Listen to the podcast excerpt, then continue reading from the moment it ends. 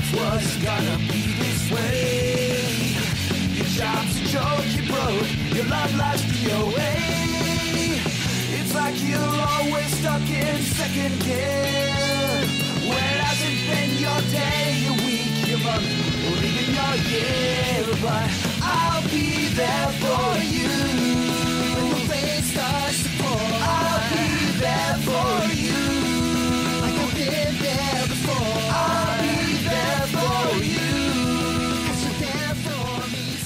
Central Pod, der Friends Podcast. Folge 12, liebe Hörerinnen und Hörer, herzlich willkommen beim regelmäßigsten Central Pod von allen. Ich bin Philipp und wie immer begrüße ich am anderen Ende der Leitung Mike. Hallo Mike. Auch ich bin regelmäßig hier. Einen wunderschönen guten Abend wünsche ich. Ja, zu meiner Freude natürlich, zu unserer aller Freude, denke ich mal.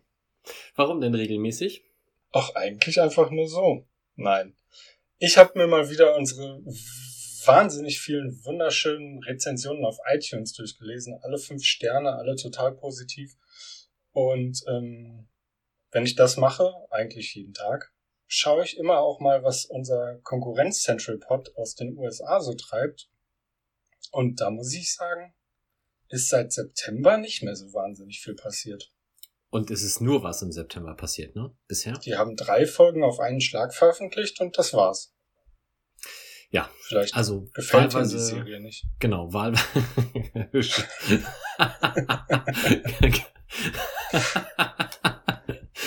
Entschuldigung. Ja, die haben angefangen mit dem Podcast über Friends und nach sechs Folgen oder nach drei Folgen festgestellt, ne, ist doch scheiße. Ja, das kann sein. Was ist das denn für ein Schrott? Ja, keine Ja, Ahnung. nee, ich, ich wollte eigentlich sagen, Qualität setzt sich dann dauerhaft halt doch durch, aber nun gut. ja, das stimmt natürlich auch äh, auf eine Art. Ja, was haben wir denn heute hier vorbereitet? Schieß mal, schieß mal los, sag mal, wie die beiden Folgen heißen. Okay, das äh, geht gut los, da muss ich scrollen. Folge äh, 22 der ersten Staffel Friends Junge Triebe, äh, The One with the, äh, the Ick Factor. Mhm. Und Folge 23 mit einem lustigen deutschen Wortspiel. Wehe, wenn die Wehe kommt, The One with the Birth. Jo. Hast du Ick-Factor vorher schon mal gehört? Nee, habe ich nie gehört und ähm, ich habe dann Ick gegoogelt, bin glaube ich bei Icky gelandet Mhm, genau. und fand's dann auch in der Folge eigentlich einen unpassenden Begriff, wenn ich wenn ich das die richtige Übersetzung gefunden habe. Also ich habe mit, mit Ick-Factor halt nichts angefangen können. Mir war schon klar, dass es irgendein Wortspiel mit It-Factor äh, oder X-Factor, wie auch immer sein wird wahrscheinlich. Ähm, Fand es dann aber, als es dann in der Folge vorkam, eigentlich ganz okay. Okay, was hast du denn für eine Übersetzung dafür gefunden? Oder also, was, weißt du, ja, wusstest du, was e das heißt? eklig im größten Sinne. Eklig.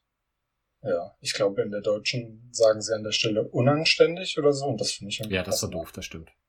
Un, un, ach, habe ich mir das aufgeschrieben? Ähm, naja, kommen wir ja noch zu. Ah, anstößig, anstößig war das Wort. Und das passte gar nicht, das stimmt. Okay, dann habe ich mir das falsch gemerkt und finde, dass beides nicht passt. Egal. Eklig fand ich es jetzt nicht. Ja. Und Ethan, glaube ich, fand es auch nicht eklig. Gut. Da kommen wir ja noch zu. Wo starten wir? Wir starten wie so häufig im Central Perk.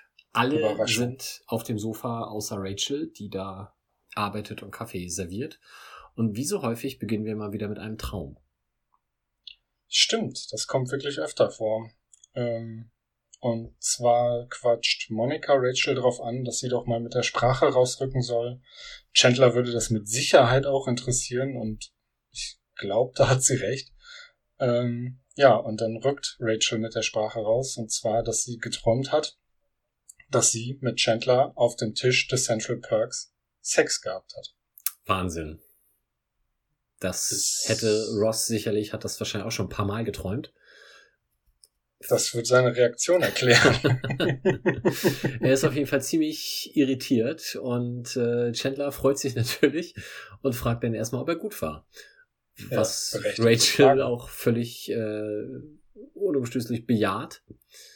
Ähm, und Chandler ist äh, davon dann noch begeisterter als von dem Fakt, dass er im Traum vorkam überhaupt, weil in seinen Träumen hingegen ist er immer ziemlich lausig. Ja, das stimmt.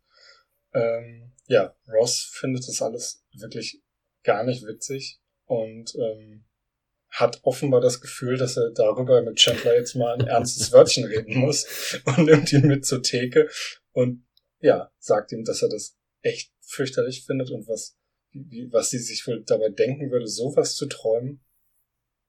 Oder was er sich dabei denkt, dass sowas passiert. Also Chandler und ja, es ist halt, Ross ist total. Ähm, er ist halt ein Idiot. Wir können das ruhig so offen nochmal hier aussprechen. Ich sag das so oft, hinterher wird mir unterstellt, dass ich ihn nicht mag. Das stimmt ja auch. ja, und zu Recht, wie wir mal wieder feststellen. Chandler hat aber eine gute Erklärung. Ja, er, er war nämlich er betrunken und es war das Unterbewusstsein von jemand anderem. Genau, und vor allem, es war auch eine einmalige Sache, verspricht er ihm jetzt. Lüge. Ja, damit sind wir beim Intro. Aus dem Intro heraus wird die Szene aber quasi dann gleich fortgesetzt, weil wir sind immer noch im Central Perk und jetzt liegt Chandler auf dem Tisch und ja, weist Rachel drauf hin. ja, der Tisch hatte ihn ja zu äh, hohen Leistungen inspiriert und dann musste er sich dann vielleicht nochmal drauflegen, um Rachel dran zu erinnern. Wer weiß, was passiert. Wir, hm, hast du noch was? Nee, nee, dazu? genau. Alles gut. Äh, okay, dann wechseln wir tatsächlich jetzt auch den Themenkomplex, nämlich zu einer viel, viel wichtigeren Sache. Phoebe braucht einen neuen Job, weil sie ihre komplette Kundschaft verloren hat. Durch ein, eine Unachtsamkeit, nenne ich es. Ein mal. Fauxpas. Ja, das kann schon mal passieren. Ja, sie hat ähm, ihren Kunden einen Kurs äh, angeboten, in dem sie sie äh, gelehrt hat, wie man sich selbst massiert und seitdem kommt leider keiner mehr zu ihr, um sich massieren zu lassen. Weil sie einfach auch das so toll gemacht hat. Das heißt doch eigentlich, dass die logische Konsequenz ist, dass sie jetzt neu DIY-Massagekurse anbietet im großen Stil. Also das fehlt mir da so ein bisschen die Konsequenz. Wäre eigentlich eine gute Idee, woraus dann der Gag resultieren müsste, dass sie aber irgendwann dann ja jedem das beigebracht hat. Hm. Ja gut, aber ich glaube, wenn sie jedem in so einem Kurs das beigebracht hat und sei es nur in New York, dann braucht sie auch nicht mehr arbeiten. Dann gibt es vielleicht auch neue Leute. Hm. Schon in der Zeit. Naja, auf jeden Fall füllt sie halt deswegen äh, was aus und fragt Joey nach einem Bleistift, der ihm den auch gleich gibt, und fragt ihn dann als nächstes, käme ich mit einem Presslufthammer zurecht?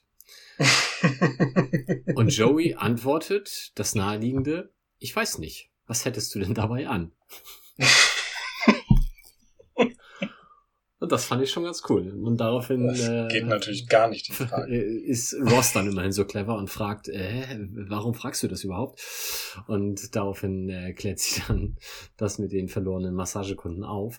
Und ähm, Joey fragt dann relativ, äh, ja, weiß ich gar nicht, unbedarft, Chandler, ob sie nicht bei Chandler anfangen könnte. Weil Joey weiß offenbar, dass bei Chandler eine Stelle frei geworden ist ähm, Chandler ist davon, man merkt es direkt, nicht so richtig begeistert, weil er nicht, auch nicht so richtig glaubt, dass ähm, Phoebe irgendwie seriös arbeiten kann. Ähm, ja, wie sich aber herausstellt, ist seine Sekretärin gerade weg, weil sie sich eine Brust verkleinern lässt. Eine? Das, ich ich habe mir nur Busenverkleinerung aufgeschrieben. Ich weiß nicht, ob eine oder beide oder. Ähm, ja, sie sagen im Deutschen, äh, die Sekretärin lässt sich den Busen verkleinern und im Original one of her boobs reduced. Ah, okay. Ja. Ähm, soll vielleicht auch ein Gag sein. Naja. Auf jeden Fall ähm, bringt Chandler seine Bedenken dann auch direkt vor, indem er Phoebe sagt, ähm, ich weiß nicht, ob das was für dich wäre, weil du dann ganz normal arbeiten muss, den meisten Tag. Im Original sagt er, it involves a lot of being normal. Und äh, ja, das traut er ihr halt nicht zu. Ja, ich, ich fand auch, das war so ein bisschen eine umgekehrte Geschichte zum letzten Mal, als Phoebe Monika den Job halt eben nicht anbieten wollte, weil sie lieber sich um Chandler kümmern musste. Ähm, hier ist es jetzt quasi die Retourkutsche, wie auch immer. Also quasi wird Joey jetzt äh, Chandler übergehen und Phoebe den Job dann zuschanzen. Also das. Ja, dabei hätte eigentlich Chandler sich ja revanchieren müssen. Ja, weil dann hätte er sich ja schon ein bisschen selbst geschadet. Was jetzt halt Joey für ihn übernimmt, ist ja auch in Ordnung. Ja, das sehen wir dann ja gleich noch. Ross hat jetzt ähm, eine Unterbrechung, nämlich seinen Pager, der in die wichtige Unterhaltung bezüglich des Sekretärinnenjobs reinpiept. Äh, was natürlich die Frage aufwirft, warum hat ein Palä Paläontologe einen Pager? Genau, falls mal ein Notfall mit den Dinosauriern passiert. Ähm, den hat er natürlich für Carol und Babynotfälle. Ähm, wo ich mich jetzt frage, hast du in deinem Leben mal einen Pager besessen? Es ist mir relativ unangenehm, aber ja. Echt? Ja. Warum?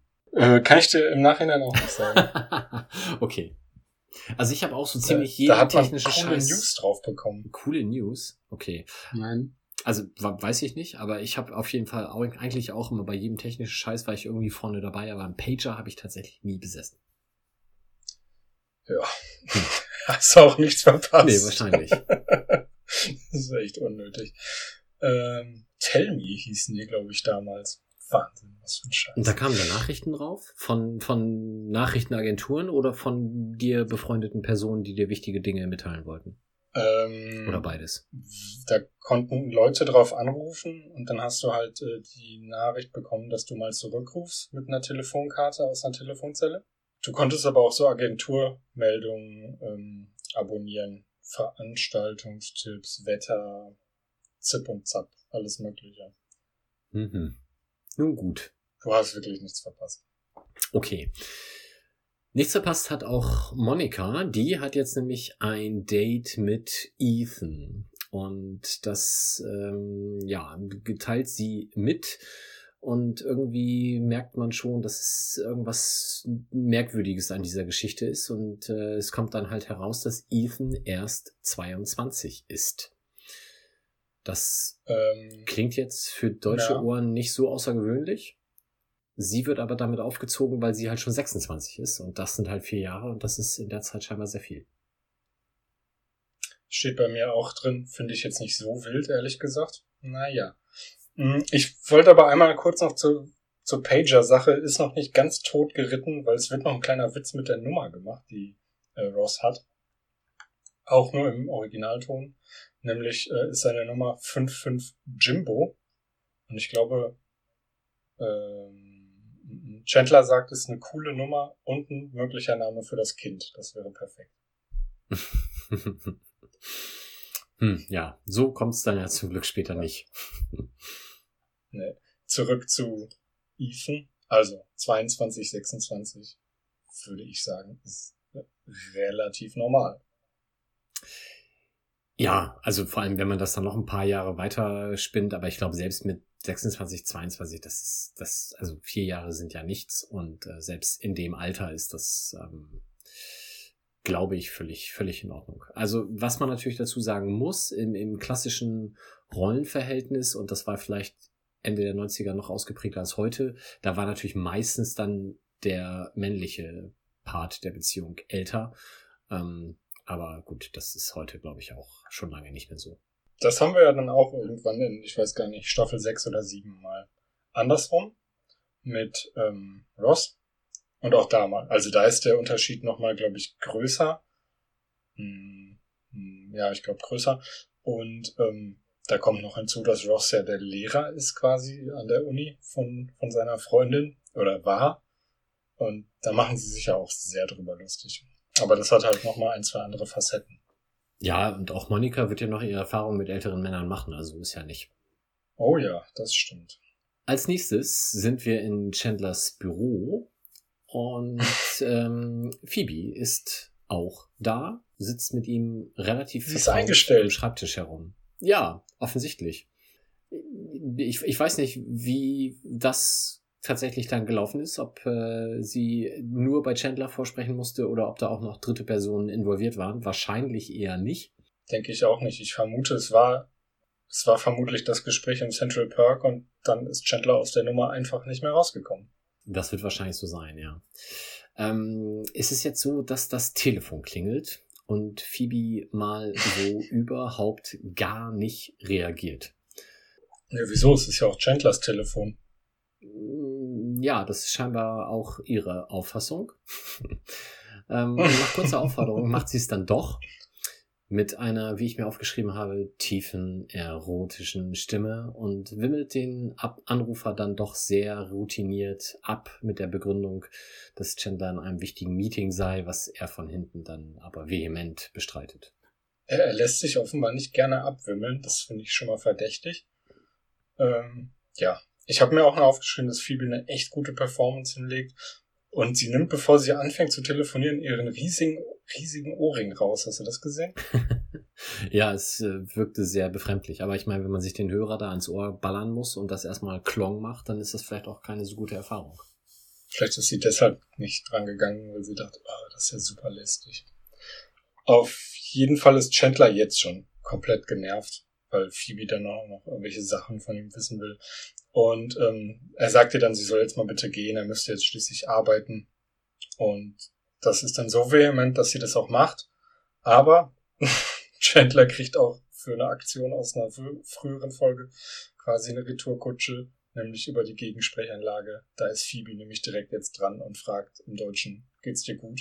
Und im Englischen, what you doing? Sehr gut. Ja. haben wir, haben wir gesagt, dass Ross der Anrufer war? Haben wir, glaube ich, eben übergangen. Nee, also auf jeden Fall sagt sie, Ross lässt dich grüßen und äh, damit ist dann klar, dass da auch nicht irgendein Geschäftshoshi abgewimmelt wurde, sondern eher ein privater Anruf, den sie definitiv hätte durchstellen können, beziehungsweise einfach den Hörer es. War nur Ross. Naja, es war nur Ross. Wir sind in Monikas Wohnung, wo Monika nervös ist. Sie putzt die Fenster. Ähm, habe ich mich jetzt gefragt, putzt sie die Fenster, weil sie nervös ist und was zu tun haben will? Oder denkt sie, dass ihr Date guckt, ob die Fenster sauber sind. das wäre natürlich wirklich typisch. Ähm, ich habe das aber einfach nur als völlig hibbelig, nervös aufgeschrieben und ähm, auch dann trotzdem inhaltlich zumindest nicht anders als sonst. Ja, von Rachel wird sie auch einfach nur verarscht. Die sitzt, glaube ich, auf dem Sofa und liest irgendwas und fragt ihn, ob äh, äh fragt sie, ob äh, sie ihn öfter vom College abholt. Weil ich glaube, er geht auch noch zum College. Ne? Ich habe immer keine Ahnung, wie alt man ist, wenn man in den USA zum College geht, aber das müsste so das Alter sein. Ja, das äh, wird später in der äh, entsprechenden Szene auch noch genauer thematisiert, glaube ich. Ähm, Monika ist auf jeden Fall, merkt sie auch selbst, dass sie völlig fahrig ist. Die guckt dann erstmal äh, im Ofen nach, ob denn der Fisch durch ist, obwohl sie eigentlich Lasagne gemacht hat. Also das äh, funktioniert irgendwie alles nicht. Und Rachel wundert sich so ein bisschen und überlegt, wie das denn wohl zustande kommen könnte, dass sie so dermaßen fahrig ist, also Monika. Fragt nochmal, wie die Verabredungen generell so laufen und irgendwann dämmert es ihr und sie fragt, ach, ist heute die Nacht der Nächte? Ach, guck mal, das hatte ich mir gar nicht mehr aufgeschrieben. Genau. Ja, daraufhin ist Monika völlig empört und sagt, sowas plane ich doch nicht. Nächste Frage, hast du dir die Beine rasiert? Ja. Aha, und damit war das Thema dann durch. Überführt.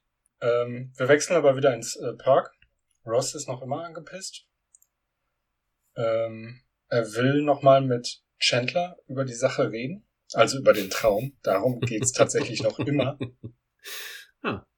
Dann geht aber sein Pager und äh, er musste erstmal zurückrufen.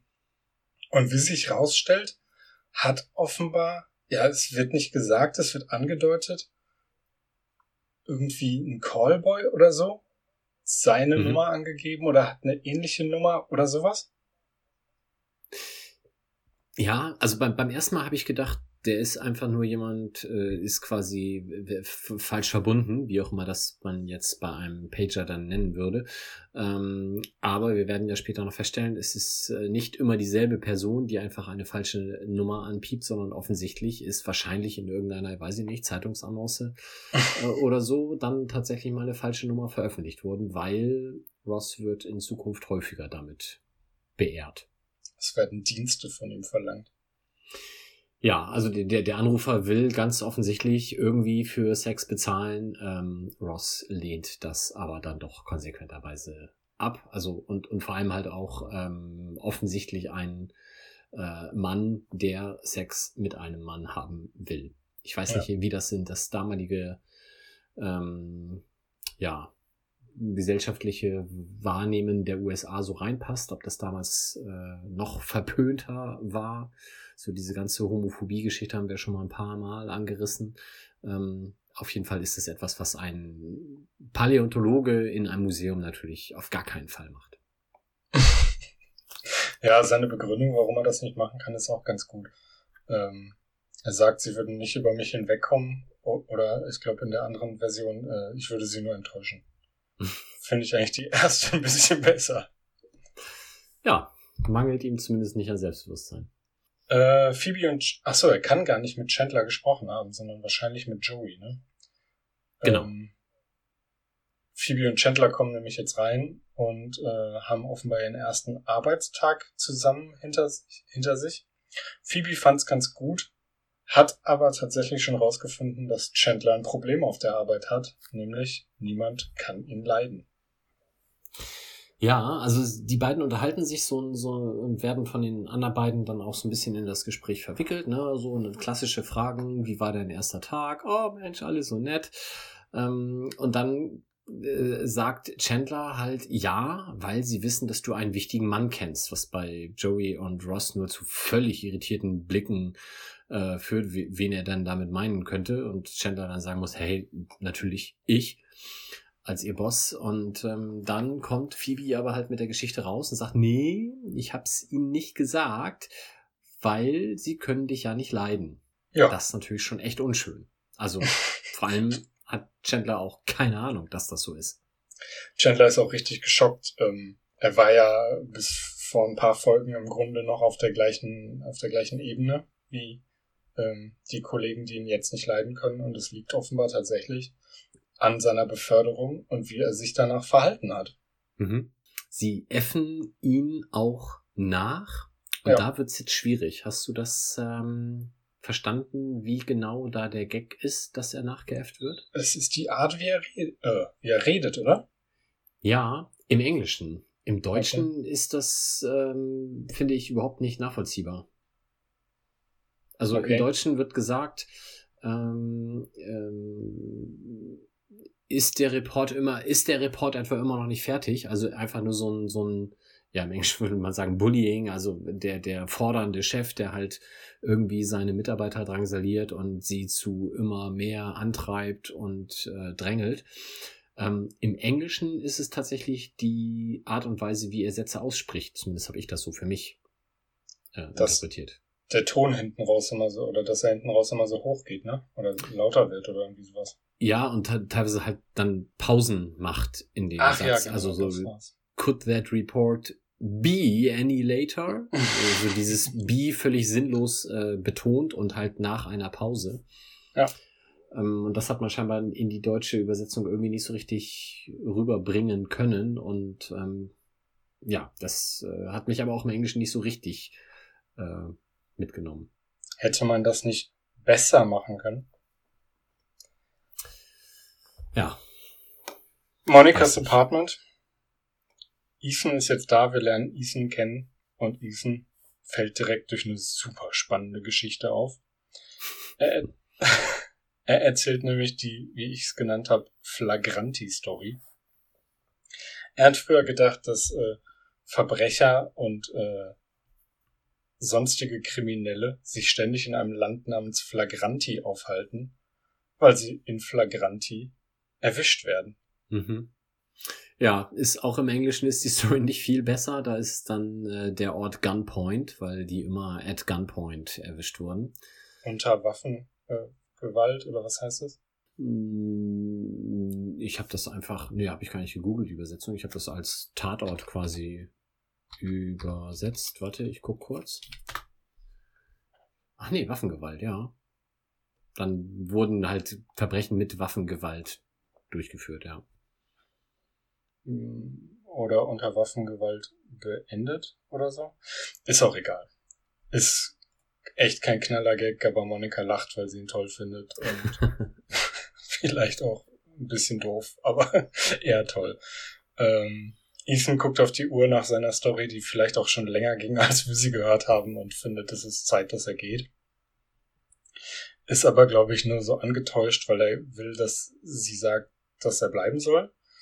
Und das macht sie dann auch. Und ähm, Aber fandst du, dass er das drauf angelegt hat? Also ich habe eigentlich eher so für mich gedacht, der will jetzt, also er meinte das schon ehrlich, dass er jetzt losgeht und Monika hat ihn dann eher ähm, dazu gebracht zu bleiben. ja, das kann natürlich auch sein. Bevor er das aber dann tatsächlich auch tut, muss er halt noch was gestehen. Ja, weil sie ihm jetzt tatsächlich ja sagt, dass er da bleiben soll. Und hm, das ist natürlich jetzt schwierig. Ethan muss jetzt mit der Sprache rausrücken, dass er noch Jungfrau ist, weil er auf die richtige Frau hat warten wollen. Und jetzt ist Monika äh, erst ein bisschen irritiert, aber dann vom Nachsatz auch ein bisschen angetan. Ja, ich denke. Jetzt kommt der Schnitt und was danach kommt, ist wirklich der Knaller. Genau, der Schnitt geht in Monikas Schlafzimmer und wir sehen einen, ich sag jetzt mal wirklich schwer begeisterten Ethan, der komplett hin und weg ist und völlig durchdreht. Und äh, man sieht ihn, glaube ich, so halb mit dem Kopf aus dem Bett heraus, auf dem Rücken liegend, äh, immer wieder Heißer schreien, so ungefähr.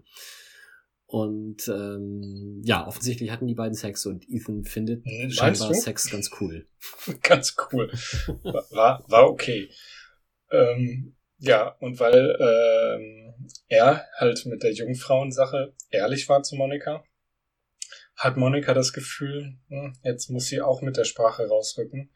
Ähm, weil das hatten wir, glaube ich, vorher noch nicht gesagt, dass äh, sie Ethan gesagt hat, sie sei auch erst 22. Ah, genau. Ähm, ja. Und jetzt muss sie ihm gestehen, dass sie nicht 22 ist, sondern 25 und 13 Monate. Sehr clever, ja. Sehr clever. Diese ganze Ehrlichkeit führt wie immer zu nichts Gutem, weil Ethan jetzt mit dem nächsten Geständnis um die Ecke kommt. Genau, er ist nämlich, wenn man die deutsche Version schaut, 17. Äh, Im Englischen wird die, das Alter gar nicht gesagt, weil da sagt er nur, ich muss dir auch was gestehen und sie fragt, you are not a senior? Und dann sagt er, oh, I am, at high school. Was dann wahrscheinlich für den US-amerikanischen Zuschauer relativ klar umschreibt, dass er 17 sein muss. Ich kenne mich da jetzt nicht ganz so genau aus. Ähm, Das müsste dann sowas wie Oberstufe sein, oder? Ja, wobei auch wenn, wenn man mir jetzt sagt, ich bin in Klasse 12 oder 13, das hat ja immer noch so eine leichte Varianz im Alter, die Mhm. dann da durchaus möglich ist. Also da fand ich jetzt die deutsche Version mit einem konkreten Alter zu benennen eigentlich besser. Äh, mit 17 ist er aber halt definitiv ja auch minderjährig und das ist ja das Wichtige, was dabei rauskommt. Das stimmt. Monika ist auch komplett, komplett entsetzt. Ähm, sie steht da, habe ich mir aufgeschrieben, wie die Freiheitsstatue, weil sie sich auch so ein, so ein grünliches Laken umgewickelt hat und hat jetzt Angst, dass sie in den Bau gehen muss. Mhm. Ähm, Ja, hast du dir da auch die deutsche und englische Version aufgeschrieben? nee. wie sie flucht, ähm, wa- wa- was sie denn stattdessen hätte machen sollen. Also im Deutschen sagt sie, ich hätte dir lieber ein Eis kaufen sollen. Ja. Und er sagt mit so einem leicht entrückten Grinsen im Gesicht, ich esse nicht gerne Eis. und ist offensichtlich immer noch in Gedanken beim vorher vollzogenen Coitus. Ähm, Im Englischen sagt sie, I just had sex with someone who wasn't alive during the bicentennial. Ach ja, doch, das hatte ich nachgeguckt, aber mir nicht aufgeschrieben, genau.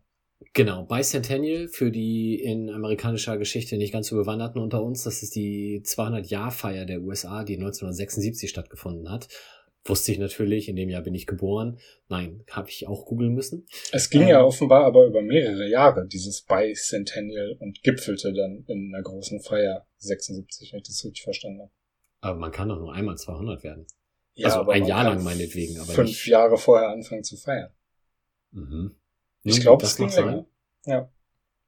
Auf jeden Fall, während sie halt im Deutschen sagt, ich hätte lieber ein Eis kaufen sollen und er sagt, ich esse nicht gern Eis, ist es halt im Englischen dieses, ich habe noch mit jemandem geschlafen, der damals noch gar nicht geboren war, Schnitt auf ihn und er sagt dann nicht, ich esse nicht gern Eis, sondern er sagt, I just had sex. Mit diesem leicht entrückten Grinsen im Gesicht, was deutlich besser ist als dieses Ich esse nicht gern Eis. Ja, Aber ich glaube, man hat den deutschen Zuschauern mal wieder nicht zugetraut, bei Centennial, wie auch immer man das übersetzt hätte, einfach vielleicht mit 200 Jahr Feier der USA, äh, dann auch sinnvoll umzusetzen. klappt in anderen Serien zwar auch, aber da sind die Zuschauer vielleicht schlauer. Das hast du jetzt gesagt.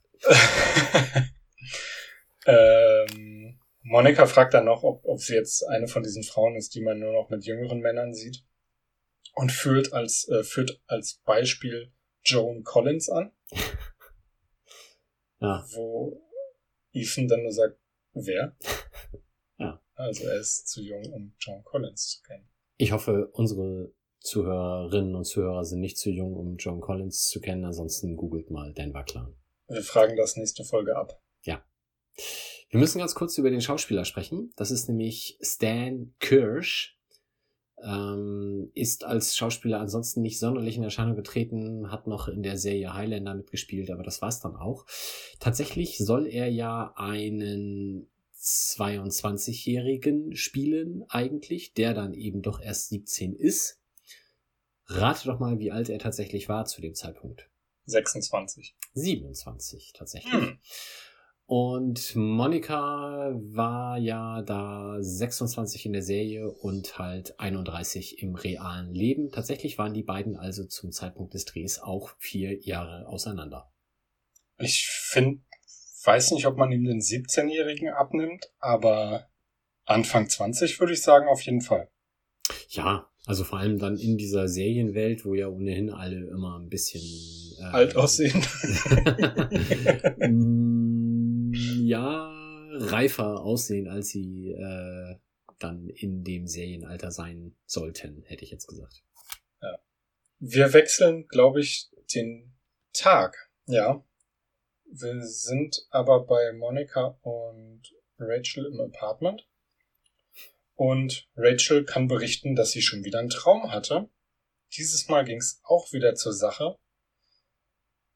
Und auch dieses Mal war Ross nicht dabei. Dafür war Joey mit von der Partie. Chandler auch. Ähm, ja, die Begeisterung bei beiden ist natürlich groß, während Ross beinahe platzt im Hintergrund. Und Rachel kann das Ganze aber so ein bisschen in eine Richtung lenken, die Joey und Chandler dann gar nicht mehr so gefällt. Es wird nicht klar, ob sie sich das ausdenkt oder ob das wirklich so gewesen ist. Ja, also zunächst einmal ist, ist Ross halt echt angepisst und ähm, als sie dann erzählt, dass es Chandler und Joey dabei waren, drängelt er halt wirklich, versucht er sich noch nachträglich in den Traum reinzudrängeln und sagt halt, und eventuell war da doch noch jemand dabei. und Rachel sagt, nee, nee, nur wir drei. Und äh, das wäre dann vielleicht der Moment gewesen, wo sie es dann dabei hätten bewenden lassen sollen, aber Joey kann dann auch nicht aus seiner Haut und drängelt halt noch weiter. Wie war es denn genau? Erzähl doch. Und das ist dann genau das, was du sagst, dass man halt jetzt nicht weiß, äh, ob Rachel sich das ausdenkt nachträglich oder ob es tatsächlich so war, wie sie es jetzt gleich erzählt. Nämlich mit einem sehr suffisanten Lächeln. Manchmal war ich gar nicht dabei. Was dann äh, bei den beiden erstmal zu einem leichten Lachen führt und dann langsam einsickert, dass die beiden sich dann wohl miteinander amüsiert haben und das ähm, wollten sie natürlich so sich dann auch nicht vorstellen. Ja, sie waren voll im Schweinkram-Modus und haben dann erst gemerkt, was das bedeutet, was sie gesagt hat. Super angewidert. Naja. Aber Phoebe kann auch dieser Situation noch was Positives abgewinnen und äh, umarmt die beiden fast und sagt, oh, da freue ich mich aber für euch. ja, das ist doch nett. Ähm, Monika kommt rein in ihre Wohnung, war offenbar irgendwie unterwegs. Ich glaube, es sieht so aus, als wäre sie beim Sport gewesen. Mhm. Vielleicht irgendwie ein bisschen joggen oder so. Sie hat Kopfhörer auf, bekommt nichts mit, geht zum Kühlschrank, holt sich was raus, geht an allen vorbei. Bis dann, ich glaube, Rachel sehr laut sagt, Ethan hat angerufen und davon wird sie dann wachgerüttelt. Und ähm, Chandler macht direkt eine Bemerkung wegen des Alters. Und es wird relativ schnell klar, dass äh, Rachel es allen erzählt hat, beziehungsweise erstmal, dass äh, Monika es Rachel überhaupt erzählt hat, was natürlich ziemlich dumm ist. Und die hat es nämlich allen erzählt. Ja, wobei das tatsächlich auch in Deutsch und Englisch wieder so ein bisschen unterschiedlich ist. Also im Deutschen sagt sie, ich habe nichts gesagt, wirklich nicht. Ähm, aber es wissen trotzdem alle, also das ist irgendwie schwierig und eigentlich nur damit zu erklären, dass sie es halt doch erzählt hat. Im Englischen Ja. sagt sie, I said nothing, he stopped by. Das heißt, er muss ja dann Ah. irgendwie, abgesehen davon, dass er angerufen hat, auch nochmal irgendwie, keine Ahnung, geklingelt, geklopft, sonst was, oder einfach durch die offene Tür reingegangen sein. Wie sonst auch immer alle. Also, aber das, das ist mir halt in der Übersetzung aufgefallen, weil es einfach sich äh, zwei komplett unterschiedliche äh, Erzählungsweisen sind. Mhm. Ja, das ist komisch. Damit aber nicht genug. Ähm, es geht jetzt weiter mit der Art und Weise, wie, äh, Rach, äh, wie, wie Monika dann anschließend verarscht wird. Im Deutschen relativ unlustig. Ausgerechnet Joey fragt dann nämlich, frag ihn mal, wenn du mit ihm sprichst, ob noch Mengenlehre unterrichtet wird. Naja. Das ist wirklich nicht lustig. Nee. Ähm, Im Englischen fragt er, frag ihn mal, wer der stärkste Power Ranger ist. Und das ist tatsächlich einigermaßen amüsant, Ja, weil danach dann ähm, sowohl Chandler als auch äh, Ross das Ganze aufnehmen und in entsprechend ähnlichen Fragestellungen weitermachen und sie dann am Ende einmal Power Rangers Kommando zusammen brüllen, während es im Deutschen nur irgendwie peinlich ist mit Ich bekenne mich schuldig und sie schütteln irgendwie die Hände aneinander und wollen damit irgendwie gestikulieren, dass sie äh, Handschellen tragen. Und das Ach, irgendwie mal, das alles ist völlig nicht. durchgegangen. Siehst du? Ich habe mich über diese seltsame deutsche Variante ähm, gewundert. Vielleicht habe ich mir gerade was aufgeschrieben, als, als ich das dann auf Englisch geguckt habe. Ja, Phoebe steht dann auf und hat seltsamerweise eine kurze Schwindelphase. Und ähm, die ist dann aber auch vorbei. Und äh, sie sagt, dass sie jetzt auf eine Party geht. Und zwar mit den Leuten aus dem Büro. Wo Chandler dann merkt, hoch, die feiern und haben mich nicht eingeladen. Ja, also wirklich. Sie sagt dann, ja, das ist auch Absicht so, dass wir, dass sie dich nicht eingeladen haben. Und er sagte, hey, aber ich war doch deren Freund vor kurzem und das gibt's doch gar nicht. Und Phoebe sagt, naja, dann komm halt mit. Stockt so ein bisschen und sagt, ja, aber nicht mit mir. Sie will nicht diejenige sein, die mit dem Chef aufkreuzt. Genau.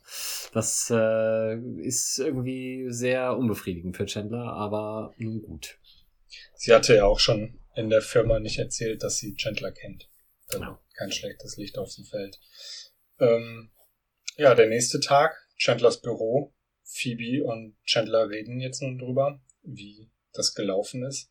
Und wie sich herausstellt, ähm, hat Chandler das eigentlich als eine gute Erfahrung verbucht. Mhm. Phoebe sagt ihm aber, dass ihm jetzt leider alle Anbieterei vorwerfen. Und ähm, ja, das, Das- kann man vielleicht auch verstehen, wenn der Chef ungefragt auf die Party kommt, ist vielleicht schon komisch. Und wenn er dann so rumkumpelt, man weiß ja nicht, also ja, man kann sich schon sehr gut vorstellen, wie Chandler sich da verhalten hat. Ja, es war irgendwie Karaoke-Abend. Ähm, Im Englischen hat sie, hat halt Phoebe einen sehr, sehr schönen Namen für ihn, den die Kollegen jetzt herumreichen, nämlich Mr. I wanna be your buddy, Boss Man Bing. Ja, Das fand ich wirklich sehr schön. vorher war es irgendwie Big Big Boss oder sowas. Das war irgendwie nochmal abgewandelt dann jetzt. Habe ich mir leider nicht aufgeschrieben. Ist dir aufgefallen, dass die beiden die Rollen getauscht haben und Phoebe jetzt im Chefsessel sitzt? Ah, nee, Das habe ich das ging schnell. Sehr seltsam äh, markiert. Ähm, schneller Aufstieg, ja.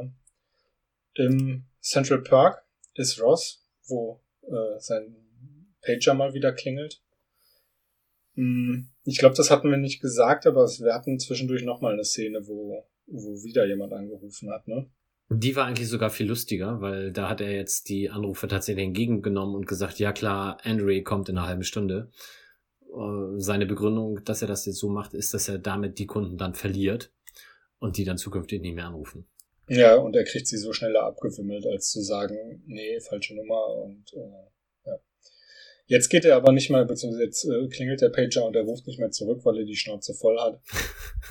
und hat äh, mit Carol irgendwie ein neues äh, äh, System ausgemacht, was sie, sie muss dann irgendeine spezielle Nummer wählen. Ist auch nicht so wichtig. Ethan kommt rein und ähm, möchte natürlich gerne mit Monika sprechen. Mhm. Und Rachel sorgt jetzt mal dafür, ganz entgegen der Natur, dass alle mal gehen und im Gespräch nicht lauschen. Und es gibt offenbar einen neuen ähm, Lufthandtrockner auf äh, der Toilette, den sich alle jetzt mal angucken sollen. genau, das ist ja auch spannend, sowas. Ich meine, kannte man ja damals noch nicht. Und Ethan packt äh, die komplette Bandbreite jetzt aus und sagt, ja, ich habe dich belogen, ich habe einen Job, ich habe eine Frau, ich bin Kongressverantwortlich, äh, Kongress, äh, wie heißt das? Abgeordneter? Abgeordneter, genau. Ähm, also alles gut, ich kann eine Affäre haben. Das äh, ist natürlich alles gar nicht äh, wahr, aber zumindest ähm, soll das offensichtlich ihr signalisieren, dass er wirklich zu allem bereit ist und irgendwie sie zurückgewinnen möchte. Und jetzt kommen wir zur Überschrift. Ist es jetzt die Stelle? Ja. Habe ich mir zumindest so aufgeschrieben. Ähm, ich kann jetzt nur hierzu nur sagen, Monika sagt im Deutschen, sie findet die Sachlage anstößig. Die Sachlage, genau. Das findet er auch nicht so richtig geil, dass sie das Ganze, dass sie sie beide als, als Sachlage ähm, beschreibt, aber. Ja, würde ich auch nicht gut finden. Nee, würde ich auch nicht gut finden, verstehe ich. Und im Englischen ist es halt dieses icky, äh, wie sie diese Geschichte findet. Und jetzt hast du mich so ein bisschen verunsichert. Ich gucke gerade nochmal, ob ich wirklich eklig gegoogelt hatte oder. Ja, doch, eklig. Also icky heißt eklig. Und äh, das ist natürlich etwas, also wenn sie auf Deutsch sagt anstößig, eklig würde ich jetzt eine Beziehung auch eher ungern finden. Das ähm, ist dann schon auch ganz blöd. In dem Moment kommen alle vom Klo wieder und sehen, hm, hat sich scheinbar noch nicht beruhigt. Gucken wir doch nochmal genauer hin, ob der Handtrockner denn tatsächlich auch was kann. Und gehen wieder zurück. Sind eure Hände auch noch nass? Ja, dann müssen wir vielleicht nochmal zurückgehen. Jetzt gehen wir aber, also wir bekommen, glaube ich, gar nicht mit, wie, wie das jetzt ausgeht zwischen den beiden, ne? Mhm. Ähm, sondern wir wechseln zu Chandler ins Büro, wo Chandler mit Phoebe um die Ecke kommt. Ähm, also entweder dürfen die Kollegen jetzt, ach nee, Phoebe ist ja seine Sekretärin, sie hängt also natürlich mit Chandler auch rum. Und sie kommen aber gerade um die Ecke, während sich die Kollegen voll über ihn lustig machen und ihn auch wieder nachäffen. Ich glaube, es geht um den Karaoke-Abend vom, Mhm. vom äh, Tag davor. Und Chandler findet das irgendwie nicht so cool, was man sich ja auch vorstellen kann. Und ähm, lässt jetzt so richtig den Boss raushängen.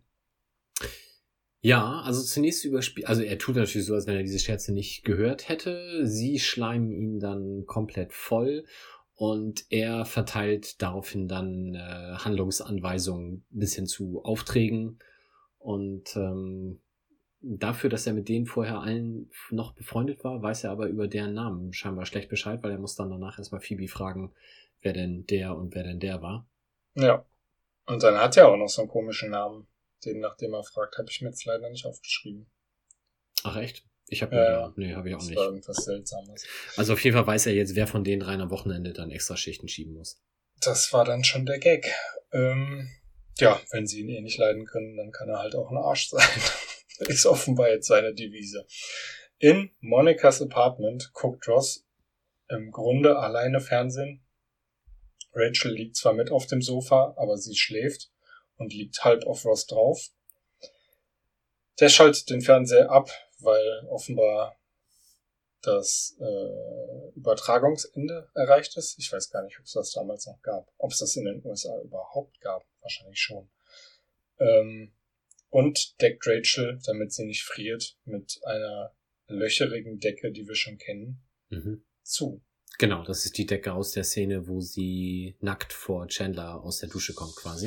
Ja, und jetzt sieht man mal, wie löcherig die Decke tatsächlich wirklich ist. Mhm.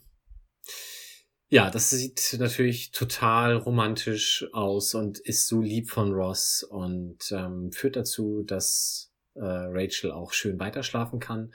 Und offensichtlich träumt sie gerade. Und in diesen Träumen fängt sie jetzt an, wollüstig zu stöhnen. Mhm. Und dann wird's aber noch besser. Ja, diesmal träumt sie tatsächlich von Ross. Sie Wer sagt hätte es seinen Namen. Fantastisch. Ross dreht völlig durch springt auf den Tisch, tanzt auf den Tisch. Ja, man kann es nicht anders sagen. Er benimmt sich wie ein Vollidiot. Er fällt nämlich vom Tisch runter auf sie drauf und sie wird wach. Ja, das könnte jetzt zu wer weiß was führen, aber bevor es dazu kommen kann, sie sich gerade noch sammelt und versucht zu eruieren, was jetzt Traum und Wirklichkeit ist, piept der Pieper. Ross wird Vater. Hm. Ja, daraufhin fällt er dann nochmal vom Tisch äh, über das Sofa aufs Maul. und wir gehen ins Outro. Macht ja nichts, es geht ja jetzt gleich ins Krankenhaus. ähm, Im Nachklapp ist Ross völlig aufgekratzt, man kann es leicht nachvollziehen. Springt durch den Hausflur, alle anderen trödeln. Rachel schwingt sich erstmal, weil man weiß ja nicht, man wird ja höchstwahrscheinlich im Krankenhaus auf Ärzte treffen und da ist sie ein bisschen vorbelastet. Mhm. Joey hat sich für die lange Taxifahrt, die sicherlich mehrere Stunden dauern wird, ein riesengroßes Sandwich gemacht. Und Chandler will erstmal wissen, wie Ross seine neue Jacke so findet. Ja, und Monika heult. Monika kriegt's emotional nicht so richtig auf die Reihe, ja. Ja, Ross drängelt die komplette Gruppe dann einmal schnell nach vorne die Treppe runter und als sie quasi so um die erste Kurve rum sein müssten, sieht man dann, wie Ross langsam wieder hoch stolpert, weil ihm jetzt wohl dann doch langsam klar wird, was das alles bedeutet und da muss er sich dann auch nochmal sammeln. Daraufhin kommen dann aber auch alle wieder und sagen hier, Ross, jetzt mach mal zu, das Taxi wartet. Das ist ihm jetzt in der ersten Staffel auch schon zwei, dreimal so richtig klar geworden, was das denn jetzt bedeutet. Aber ich glaube jetzt zum ersten Mal so ganz komplett. Ja, und das ist das Ende von Folge 22 der ersten Staffel. So sieht's aus. Folge 23 heißt dann folgerichtig, ich habe es ja auch gerade schon gesagt, Wehe, wenn die Wehe kommt. Und wir beginnen direkt im Krankenhaus. Die Taxifahrt ist also übersprungen. Sie hat offenbar echt lang gedauert, weil ähm, Joey hat sein Sandwich aufgegessen. Und Ross ist völlig außer sich, weil Carol noch nicht da ist. Ja, er ist quasi panisch, ähm, wird dann auch nochmal nach Details gefragt und sagt dann, ja, aber der Schleimpropf hat sich ja schon gelöst. Findet Joey jetzt nicht so richtig lustig. Er ist im Grunde ziemlich angeekelt und ähm, ich glaube, er sagt dann sowas wie, dass er im Kreissaal das da nicht dabei sein will oder so, weil er das alles zu krass findet. Und Monika fragt ihn, was er denn machen will, wenn er Vater wird. Und er hat eigentlich auch eine ziemlich coole Idee. Ja. Er will im Wartebereich Zigarren verteilen. Genau, als Deutschlands führender Gynäkologen-Podcast müssen wir jetzt natürlich ganz kurz über den Schleimpropf sprechen. Ähm, wirklich? Und, äh, ja, dachte ich mir, weil ich habe das gegoogelt und ich war durchaus äh, erstaunt. Ähm, ich konnte mich aus der Geburt meines Sohnes nicht an äh, einen Schleimpropfen erinnern. Hat man ihn dir verheimlicht? ja, offensichtlich. ähm, ich habe daraufhin festgestellt, äh, mit Hilfe von Wikipedia, dass mit Einsetzen der Wehentätigkeit und beginnender Eröffnung des Cervix uteri, Gebärmutterhals, der Schleimpropf seine Verankerung verliert und abgeht. Und da dies mit, meist mit einer leichten Blutung verbunden ist, welche man sieht, wird dieser Prozess auch als Zeichnen beschrieben. Und warum ich das vorlese, ist, dass dieser Schleimpropf eigentlich sogar Kristellscher-Schleimpropf heißt und benannt ist nach dem deutschen jüdischen Gynäkologen, Gynäkologen Samuel nee, nee, ist unser Gynäkollege.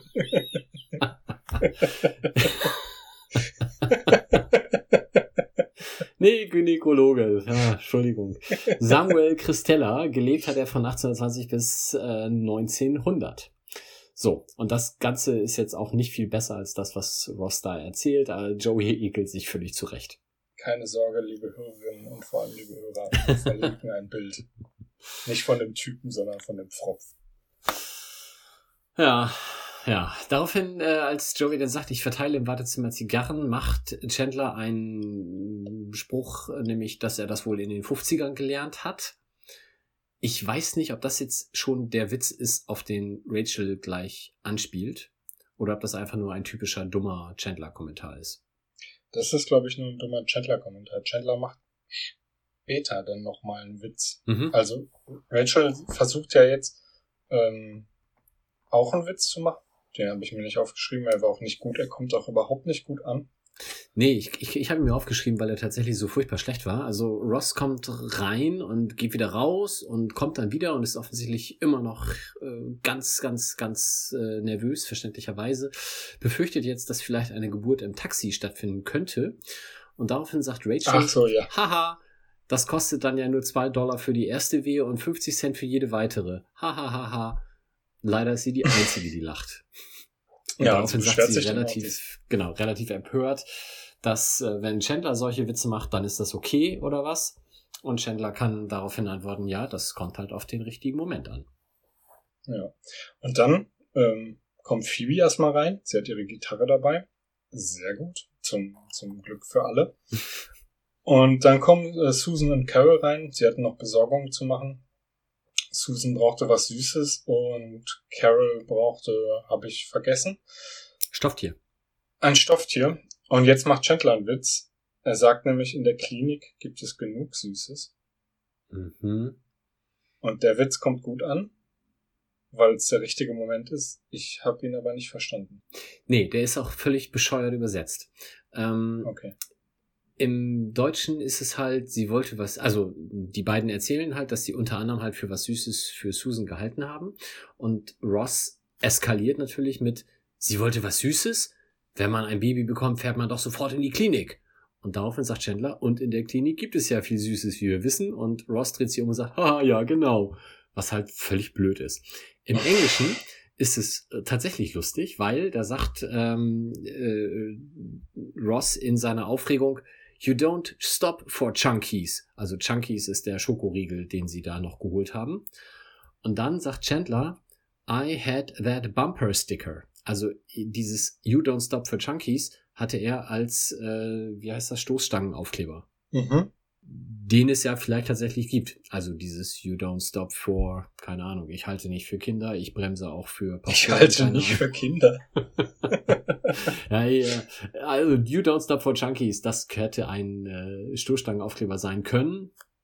Ja. War es wahrscheinlich nicht. Und Chandler ruft das halt rein, dass er das so hatte. Und daraufhin dreht sich Ross um und lacht.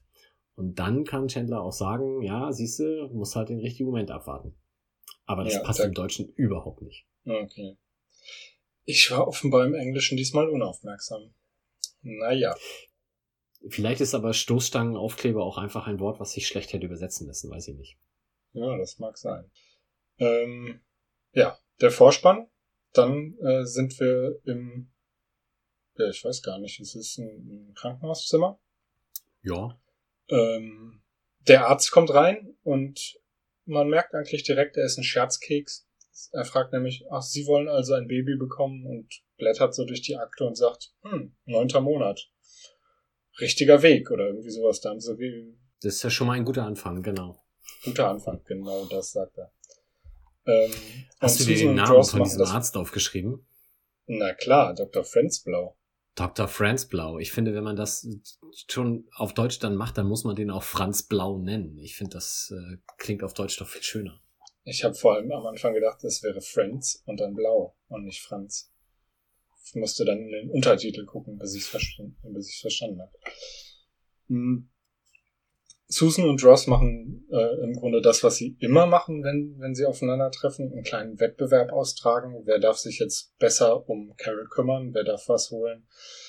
Ähm, bieten Wasser an. Der Arzt sagt dann, sie darf aber nur Eiswasser oder Eischips. Was sind's Eiswürfel? Ich habe keine Ahnung. Mhm. Ähm, wäre auch noch meine Frage, was hat es damit auf sich? Hast du eine Ahnung, warum darf man dann nur Eiswasser trinken? Nein, keine Ahnung. Okay, es ist auf jeden Fall so, sagt Dr. Frenzblau. Und während die beiden rauslaufen, um jetzt äh, den Wettbewerb zum Eiswasserspender äh, weiter zu vollführen, kommt Rachel reinmarschiert, weil sie gesehen hat offenbar, dass ein Arzt zugegen ist und bringt auch gleich Eiswasser mit.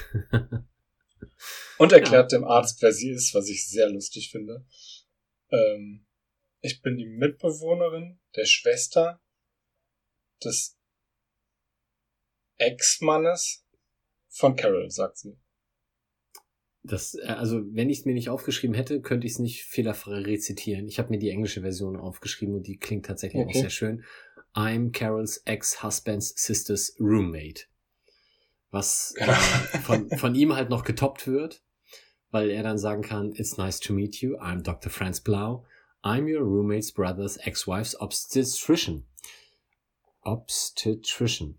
Das muss wohl sowas wie Geburtsarzt heißen. Mhm, er hat auf jeden Fall gut aufgepasst. Ich hätte mir das nicht merken können, glaube ich. Nee. Auch hier kurzer Einschub. Schauspieler Jonathan Silverman. Mhm. Ähm, insbesondere bekannt durch den Film Immer Ärger mit Bernie, was jetzt ein bisschen in die Zukunft geblickt tatsächlich ein ganz guter Gag ist, weil in, Season, in äh, Staffel 4 Rachel irgendwann erzählt, dass genau das einer ihrer Lieblingsfilme ist. Mhm. Mhm. Sie hätte den also kennen müssen. Wie, du kennst Immer Ärger mit Bernie nicht? Nein. Das ist dieser Film, wo sie die Leiche durch die Gegend äh, transportieren und einfach nicht zugeben dürfen, dass der schon tot ist und deswegen den immer anziehen und schminken und äh, in allen möglichen und unmöglichen Lebenslagen halt diese Leiche dabei haben, die so tun muss, als würde sie noch leben. Vielleicht habe ich den mal vor 20 Jahren gesehen. Ja, das kann sein. Ich erinnere mich auf jeden Fall nicht so richtig dran. Naja, Hm. werde ich nachholen. Gibt's ja bestimmt auch bei Amazon Prime. haben die dir inzwischen mal ein Abo geschenkt? Nein, ich habe Mist. gefragt, warum du sie so beleidigt hast. oh, Mist. Nee, das war Sky Ticket, aber egal. Ja, ähm, wir sind dann im Warteraum und Monika sieht an sich vorbei jetzt ganz viele Babys natürlich marschieren oder getragen werden oder wie auch immer und äh, kriegt so ein bisschen, ja, hm, äh, Neid und möchte auch ein Baby. Woraufhin Chandler sagt, ja, aber nicht heute. Ich muss morgen früh raus. Ähm, ja, das, das führt dann auch, also es ist natürlich ein nettes Foreshadowing, die beiden zusammen überlegen, beziehungsweise sind zumindest in der Unterhaltung, mal ein Kind zu bekommen. Nicht unbedingt miteinander, aber das kann sich ja noch ändern. Und ähm, ja, sie stehen aber dann auf und holen einen Kaffee. Und Chandler sagt, das ist sicher eine Erfahrung, die uns verbinden wird. Und das ist ja vielleicht auch so. Mhm. Joey guckt währenddessen etwas abseits von den anderen Basketball Mhm. und regt sich sehr auf. Er guckt offenbar die Knicks gegen die Celtics, Mhm. als eine Frau namens Lydia dazu kommt und ähm, ja in sein in seine Schimpftirade äh, hineinbricht, nenne ich es mal. Genau. Und die Schauspielerin dürfte dem einen oder anderen bekannt sein und dir ist sie auch sofort aufgefallen. Mir ist sie natürlich sofort aufgefallen. Es ist äh, Lea Remini, Bekannt als, Carrie Heffernan aus King of Queens. genau. Ich glaube, außerhalb der Serie eher dann auch selten aufgefallen, aber die Serie war ja groß genug. Was mir neu war und was ich dann auch erst jetzt eben festgestellt habe, die war 35 Jahre Mitglied bei Scientology. Ja, das ähm, war mir auf jeden Fall bekannt und sie ist irgendwann vor gar nicht so langer Zeit ausgestiegen und hat auch, glaube ich, ein Buch drüber geschrieben. Ähm, ja, Genau, und eine TV-Doku darüber gedreht, wie scheiße das alles ist und was für ein korrupter Haufen Scientology ist. Und diese TV-Doku geht inzwischen in die vierte Staffel. ach was. Mhm. Da ist sie die Produzentin oder was? Weiß ich nicht, muss sie das Geld wahrscheinlich wieder reinholen, was hier in Scientology verloren hat. Ja, weiß ich nicht. Ich weiß nicht, ob sie da vor der Kamera, hinter der Kamera, wie auch immer, also auf jeden Fall hat sie da äh, scheinbar, zumindest als sie dann rauskam, äh, dann viel Aufklärungsarbeit geleistet. Das ist ja löblich. Hm. Lydia, die sie spielt, ist auf jeden Fall schwanger, was Joey ein bisschen erschreckt, ähm, weil er sich, glaube ich, gerade anfangen will, mit ihr über das Basketballspiel zu streiten und dann den Bauch sieht. Hm. Und wie sich rausstellt, ähm, fangen die Wehen dann auch an oder werden schlimmer oder was weiß ich. Und Joey sucht den Vater, der an dieser Stelle jetzt mal hier übernehmen kann, damit er in Ruhe weiter Basketball gucken kann. Aber es gibt keinen Vater. Und dann ist Joey doch so selbstlos, die Stelle einzunehmen. Zumindest vorerst. Genau, also er tut zumindest, was er kann und das ist zumindest schon mal sie durch diese Tür bringen, weil die anderen sind da auch durch. Also muss das irgendwie weitergehen. ja, das sind so die Punkte, die man da abarbeiten muss. Jetzt geht's durch die Tür. Phoebe unterhält den Wartebereich, hat ähm, ja ihre Gitarre dabei, hatte ich ja gerade schon gesagt, und sie hat, was noch viel wichtiger ist, ähm, Lieder dabei, die vom Thema her sehr gut äh, dahin passen. Hast du das Gefühl, die bereitet sich vor und schreibt da tatsächlich Texte oder singt sie dann einfach los, was ihr gerade einfällt? Ich glaube, sie singt einfach los und wenn sie Kinder sieht, fällt ihr als erstes Adoption ein und dann kann man da ja mal drüber singen. Ja, also ich habe mir nur schlimme, schlimme Babylieder aufgeschrieben und der Refrain ist dann And you cry, and you cry, and you cry. Und wenn die ersten dann völlig entnervt den Saal verlassen, springt Ross auf und schmeißt ihr Geld zu, sagt aber auch, ich bezahle dich hier fürs Aufhören. Ja, das äh, nimmt sie aber dann auch bereitwillig. Es ist offenbar genug, dass sie äh, den Dienst für heute einstellen kann. Und bei Chandler und Monika ist das Kinderthema noch nicht durch. Monika ist offenbar wirklich deprimiert. Und Chandler stellt ihr jetzt was richtig Cooles in Aussicht, nämlich wenn die beiden 40 sind und nicht verheiratet und keine Kinder haben, dann bekommen einfach die beiden ein Kind. Ja, sie, sie ist sogar äh, noch äh, empörter, weil nämlich sie jemanden sieht mit Zwillingen und sie dann ja sagt, ey, die haben zwei und ich darf nicht mal eins haben. Also auch so ein bisschen umgekehrt wie damals im Geburtsvorbereitungskurs, als äh, Ross ja feststellte, oh, ihr bekommt Zwillinge, das sind ja gleich zwei. Mhm. Ähm, und nach Chandlers Kommentar, dass dann mit 40, wenn wir dann noch nicht, dann machen wir zusammen eins, ist Monika aber erst recht beleidigt, weil wieso sollte sie denn mit, mit 40 immer noch nicht verheiratet sein und Kinder haben? Ja, das ist wirklich eine Unverschämtheit von Chandler. Mhm. Ähm, ja, dass sie da die Zwillinge sieht, auch vielleicht wieder so ein bisschen ein Vorgriff auf das, was noch kommen wird. Ja. Jetzt macht Rachel auf sich aufmerksam. Sie war, entweder hat sie einen Koffer mit, oder sie war noch mal zu Hause und hat sich, weil der Arzt, Dr. Friendsblau, ihr so gut gefällt, einfach mal noch mal ein etwas schickeres Kleid angezogen. Was natürlich allen direkt auffällt, weil es ist eher was für irgendwie die äh, den Cocktailempfang oder so. Und mit Sicherheit nichts für die Geburtenstation im Krankenhaus. Und Chandler stellt sie dann auch zur Rede und fragt, was los ist. Ist es der Arzt? Gefällt er dir? Was ist das mit dir mit Ärzten? Ist dein Vater Arzt? Und wir erfahren, ja. Er ist Arzt. so einfach ist das manchmal. So einfach ist es. Ähm, Joey ist bei Lydia geblieben die jetzt auch in, in so einem äh, Zimmer, alleine, glaube ich, also bis auf Joey, ähm, in einem Bett liegt und telefoniert, wie sich rausstellt mit ihrer Mutter, die sich Sorgen macht, weil sie ähm, eben alleine ist in dieser Situation. Und Lydia beschwichtigt die Mutter und sagt, nee, Moment, ich bin nicht alleine. Joey ist hier. Joey wer? Joey Tribbiani. Ich will mit ihm reden. Und ähm, Joey findet es jetzt nicht so angenehm, mit einer fremden Frau darüber zu reden, dass ihre Tochter da in den Wehen liegt.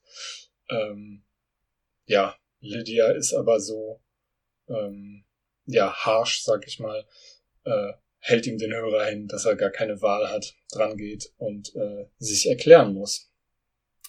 Ja, das ist aber, glaube ich, sehr einsilbig, ne? Da habe ich mir gar nicht wirklich was zu aufgeschrieben. Ja, doch. Ähm, er sagt, glaube ich, wie er heißt und was er macht. Und ähm, nein, er ist nicht mit Lydia zusammen, er ist nicht, aber auch nicht verheiratet. Ähm, was er beruflich macht, Schauspieler, und daraufhin legt die Mutter auf. Ach ja, genau. Kommentar los. Richtig. Äh, sie telefoniert nicht gerne, ist dann, glaube ich, die etwas beschwichtigende Erklärung. Ähm, Im anderen Zimmer wird sehr viel geatmet. atmen, atmen, atmen, genau. Und jetzt ähm, äh, kommen wir wieder mal in diesen Wettkampf zwischen Susan und Ross rein. Und hier ist es Susan, die Carol, ja, pff, weiß ich nicht, anfeuert und dann halt auch sagt, du tust es für Jordi. Und das. Jordi? Wer ist Jordi? Ross ist wirklich entsetzt. Für wen?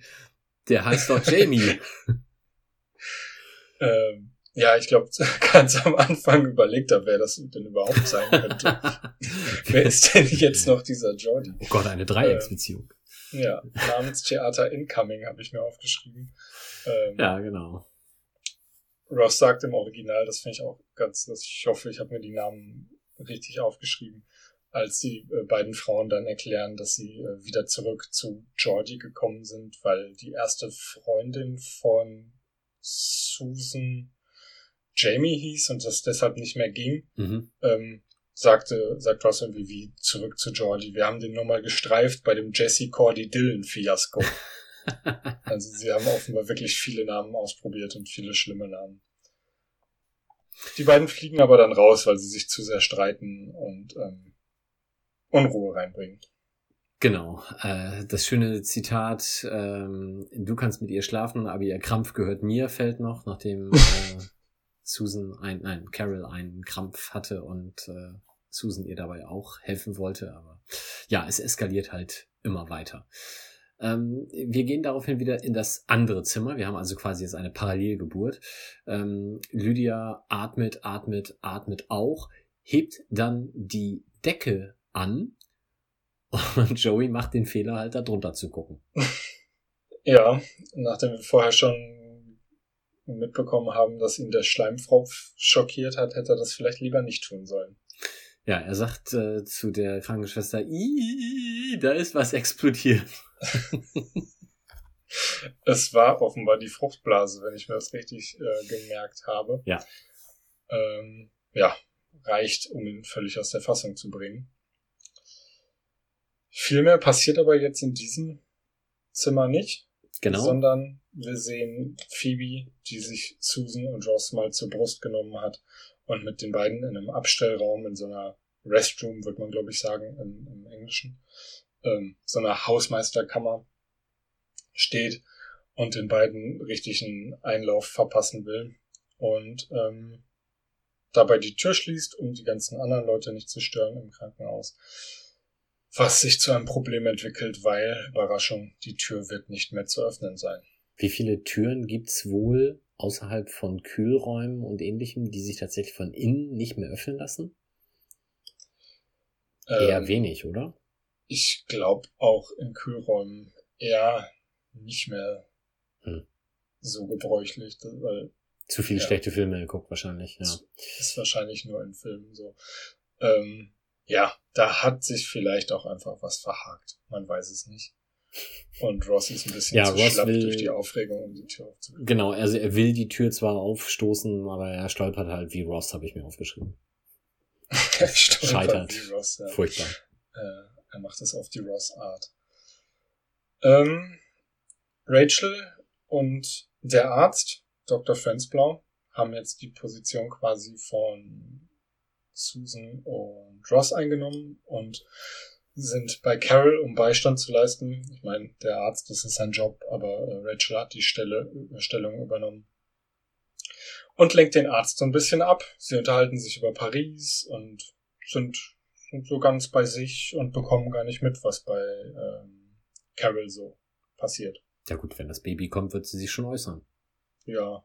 Der Arzt sagt noch irgendwie sowas jetzt, jetzt bleiben Sie mal ganz ruhig. das ist, alles nicht so wild. Äh, Joey feuert derweil, äh, jetzt steht hier nur Lea Remy, äh, Lydia an. Mhm. Und das ist auch eigentlich nur eine kurze Szene. Wir bekommen dann mit, dass Phoebe in den Restroom zum Glück ihre Gitarre mitgebracht hat. Und auch da jetzt ein kleines Ständchen singt. ja, über Leute, die lange in Räumen eingeschlossen sind und dann elendig krepieren. Ja, stimmt. Da hatte ich noch geguckt, ob das vielleicht irgendwie was ist, was man kennt. Ähm, und sie fanden die Leichen am übernächsten Tag oder irgendwie sowas sind sie. Ähm, leider nicht. Also ich hätte es mir gut vorstellen können, aber es ist äh, auch wieder eine Phoebe Buffet Eigenkreation. Ja, sehr schön vorher noch, äh, Ross hat den Staubsauger in der Hand. Und äh, ich, ich weiß nicht, was er damit will. Wahrscheinlich diesen Staubsauger halt wie einen Rambock gegen die Tür benutzen. Und Susan guckt ihn nur an und sagt, willst du die Tür jetzt aufsaugen oder was? Ja, das ist Also, auch wirklich eine bescheuerte Idee. Ziemlich.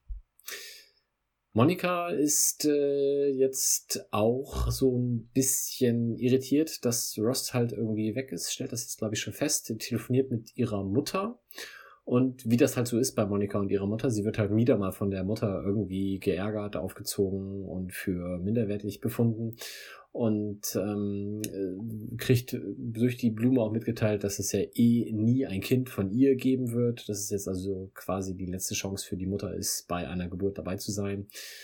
Und äh, Monika bricht dann in Tränen aus, als tatsächlich dann auch ein Kind vorbeigeht und äh, Chandler muss dann das Telefonat beenden. ja, er nimmt den Hörer und legt auf. Ähm, ja, genau, ich habe mir aufgeschrieben, sie telefoniert mit ihrer bescheuerten Mutter. Äh, ja, sie traut ja offenbar auch Ross nicht zu, nochmal äh, irgendwie Vater zu werden, also von noch einem Kind. Ja, nee, nach der Heirat mit der Lesbe ist das ausgeschlossen, ist ja logisch. Stimmt. Äh, ja, sie wird sich in beiden Fällen täuschen. Hm. Rachel und Dr. Frensblau sind jetzt gerade nicht mehr bei Carol, mhm. Sondern auch im Wartebereich und Rachel versucht jetzt so langsam mal eine Verabredung anzubahnen. Ähm, klappt nicht so richtig gut, weil Dr. Frensblau ihr zu verstehen gibt, dass ähm, sie, die ja Kellnerin ist, vielleicht auch manchmal das Gefühl hat, wenn ihr nach Feierabend jemand einen Kaffee anbieten würde, würde sie durchdrehen. Ja, das war eine schwierige Diskussion, oder? Also mhm. ich, ich habe mir aufgeschrieben, im, also erstmal nein, es ist schwierig, eine Frau zu finden, die mit mir ausgeht. Und dann sagt sie auf Deutsch, ja, ihr Ärzte habt es nicht leicht. Im Englischen, yes, I heard that about cute doctors, also süße Doktoren, dass diese Schwierigkeiten haben. Und dann folgt halt dieser Monolog von ihm, wo er halt erklärt, dass es als Gynäkologe ja sein Kernkompetenz ist, sich mit den Genitalien von Frauen zu beschäftigen.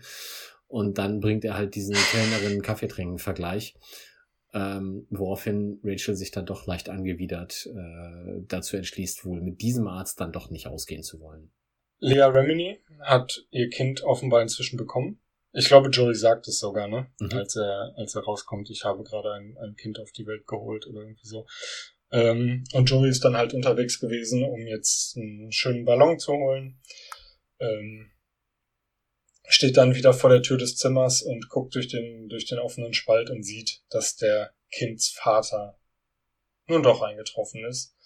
Ähm, er belauscht sie so ein bisschen und hört äh, quasi, dass er bei der ganzen Sache ganz gut wegkommt. Also Lydia redet sehr positiv über ihn und ähm, sagt, dass sie nicht alleine gewesen wäre. Und ähm, hat dann auch noch ein nettes Wort über die Knicks übrig, wo äh, was vorher zwischen den beiden so der Streitpunkt war, äh, Celtics versus Knicks, die Knicks sind Kacke und ja, die Knicks haben gewonnen und sie sagt dann sowas wie, ach, ich finde die gar nicht so übel zu ihrem Mann oder Ex-Mann oder was auch immer, der offenbar ja auch Celtics-Fan ist. Genau. Und Joey macht dann auch seinen Frieden mit der Situation. Er lässt einen der beiden Heißluftballons, nee, Heißluftballons, doch Heißluft, nein, wie heißt das? Äh, ähm, ja, du gute meine Frage. Güte. Wie heißt denn dieses mit O? Mit was? Eieiei. Wie, ähm, wie heißt denn dieses Zeug, was man in die Ballons reinmacht und dann so eine lustige Stimme kriegt, wenn man es einatmet? Helium. Mit, mit O vor allem. Krückemeier. Meine mhm. Güte. Oleum. Ähm, Helium. ja, Helium. Äh, einen dieser Heliumballons bastelt er irgendwie an die Tür und der andere Heliumballon, der ist viel cooler. Das ist nämlich so eine Art Figur mit Händen und dann packt er diesen Heliumballon an der äh, an der Hand und trottet so langsam mit ihm davon, was wirklich ein schönes Bild ist. Ja, der ist offenbar irgendwie mit Gewichten oder nur mit so wenig Helium gefüllt, dass er ähm, quasi am Boden bleibt. Ne? Mhm.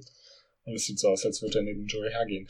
Hast du, hattest du das Gefühl, dass er sich bei der ganzen Sache jetzt irgendwie mehr von erhofft hatte? Oder wollte er jetzt einfach nur zum Gratulieren kommen und ja, ich glaube letzteres. Also ich glaube nicht, dass Joey der Typ ist, der sich äh, in der ersten Staffel jetzt hier eine Frau mit Kind anlacht. Das, äh, mhm. also er hätte vielleicht der gute Freund und Onkel sein wollen für das Kind, aber ich glaube nicht mehr. Wäre nicht, ja, nicht rollengerecht gewesen. Nee, das hätte nur verwirrt. Wir sind wieder in der Kammer, wo Phoebe jetzt eine kleine Rede darüber hält, dass das Baby offenbar das glücklichste Baby der Welt sein wird, weil alle sich um es streiten.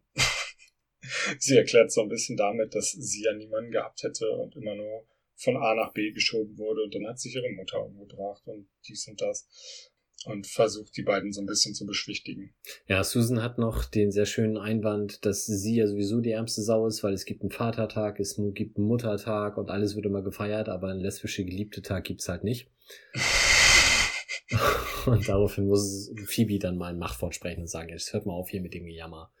Das Baby hat drei fantastische Eltern. Was bringt noch den Klassiker mit, äh, jeder Tag ist der Tag der lesbischen Geliebten, weil sie ja im Grunde immer da sein kann. Ja. Ja, wir schalten um zu den Wehen, ähm, wo Joey jetzt äh, natürlich absoluter Experte ist, weil er ja nun schon die zweite Geburt an diesem Tag miterlebt und sagt, ah, das sind erst neun Zentimeter, das dauert noch. Für auch aufgeschrieben, Joey ist jetzt Geburtsexperte. ähm, ja, und dann sind es aber ganz plötzlich doch, ich weiß gar nicht wie viel, mehr, mehr als neun Zentimeter und es wird jetzt schnell gehen. Und ähm, Carol ist ganz aufgebracht, weil Susan und Ross noch nicht da sind. Die haben gerade den Plan entwickelt, also es geht jetzt wirklich hin und her. Die haben gerade den Plan entwickelt, Phoebe durch den Luftschacht zu schicken, ähm, um die Tür von außen aufzumachen, beziehungsweise Hilfe zu holen. Und Phoebe hat sich dafür einen Hausmeisteranzug, der offenbar da rumhängt, angezogen und wird jetzt oben in den Lüftungsschacht geschoben. Und was noch wichtig ist, der Hausmeisteranzug gehört auch einem ganz bestimmten Hausmeister, nämlich einem Hausmeister namens Ben. Entweder der oder ein anderer Hausmeister öffnet in dem Moment, wo Phoebe da gerade hochgehoben wird, aber dann die Tür. Sie hängt schon so mit dem Oberkörper da drin. Ähm, das ist Ross und Susan dann aber natürlich komplett egal und die laufen dann schnell raus, während äh, Phoebe da erstmal oben in dem Lüftungsschacht hängen bleibt und sich noch einen lustigen Spruch vom Hausmeister fängt. Ja, ja, er geht so lustig, ne? Sie haben ihre Beine vergessen. Ach ja, ja, ja, hm, hm, genau. Also so lustig, dass ich es mir nicht aufgeschrieben hat, auf jeden Fall. So, und daraufhin erleben wir zurück im Geburtszimmer quasi, wie eine sehr resolute Schwester alle rausschmeißt, die nicht lesbische Geliebte oder Vater sind. Hast du dir aufgeschrieben, wer diese Krankenschwester ist? Nee, habe ich nicht erkannt und habe ich mir demnach auch nicht aufgeschrieben. Es ist June Gable, das wird dir jetzt im Zweifel auch nicht sagen, mhm. aber das ist die Schauspielerin, die auch Estelle spielt, die Agentin von Joey. Ach was. Ach was. Das muss ich mir aber nochmal angucken. Mach das. Ist die einzige andere Rolle, die sie in der gesamten Serie spielen wird. Hm, okay. Ist dir das aufgefallen Nein. oder hast du das einfach gelesen? habe ich gelesen. Okay. Also ich hätte sie da nicht erkannt. Ich habe ich hab gelesen, dass halt äh, Estelle da mitspielt und habe dann erstmal nachgeguckt, hä?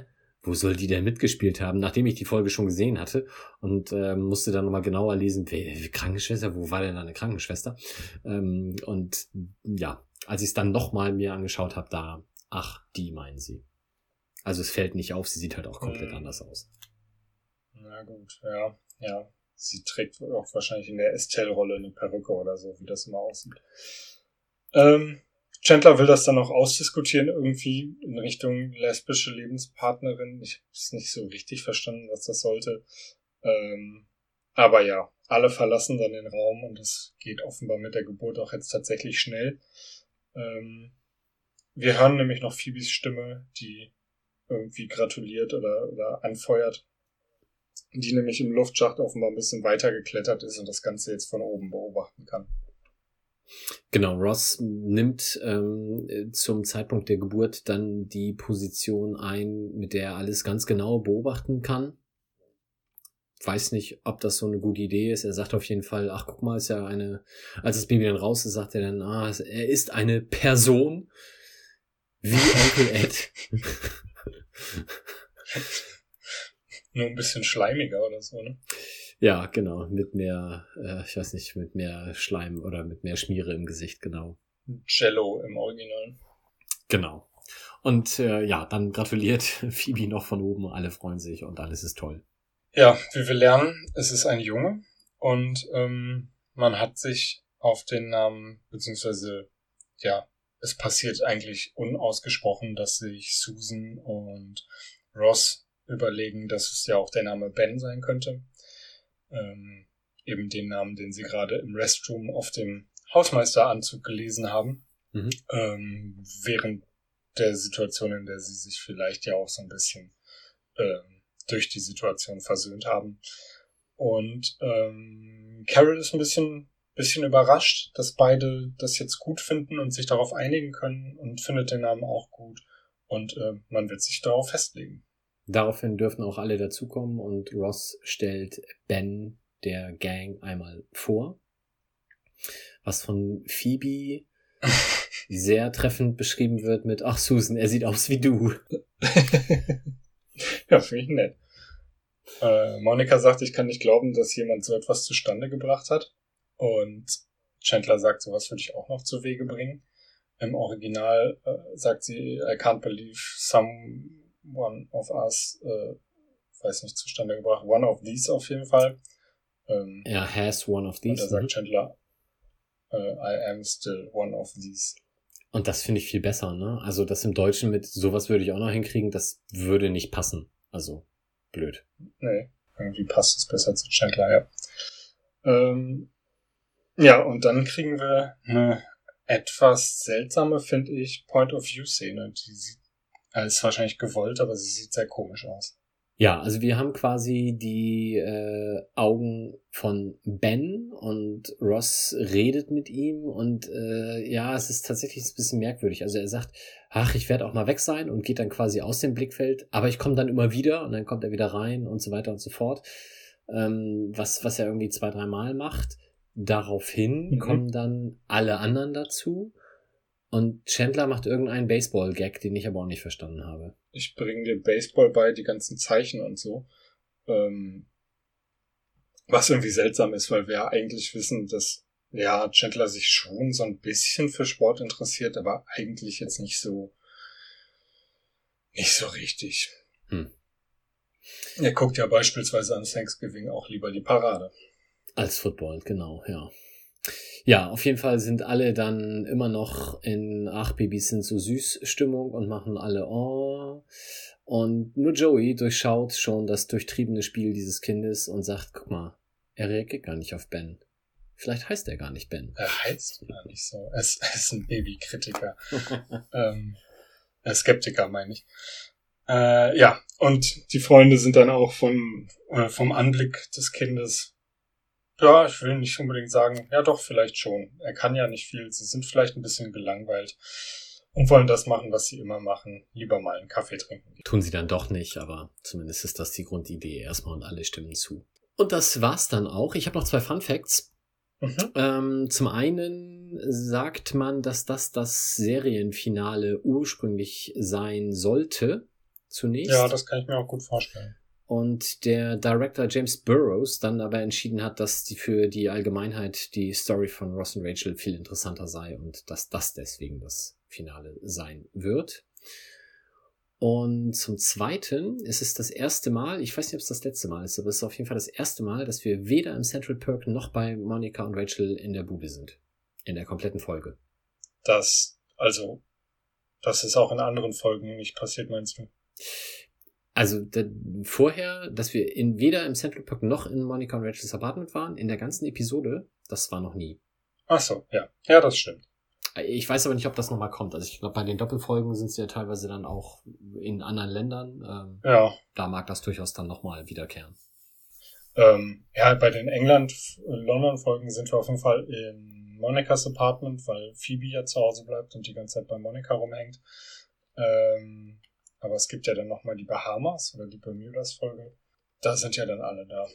Aber bisher hatten wir es noch nicht. Stimmt. Ist mir gar nicht aufgefallen. Und damit nähern wir uns mit großen Schritten dem Finale. Ja, willst du sagen, wie die letzte, die letzte Folge der ersten Staffel Friends, wie sie heißt?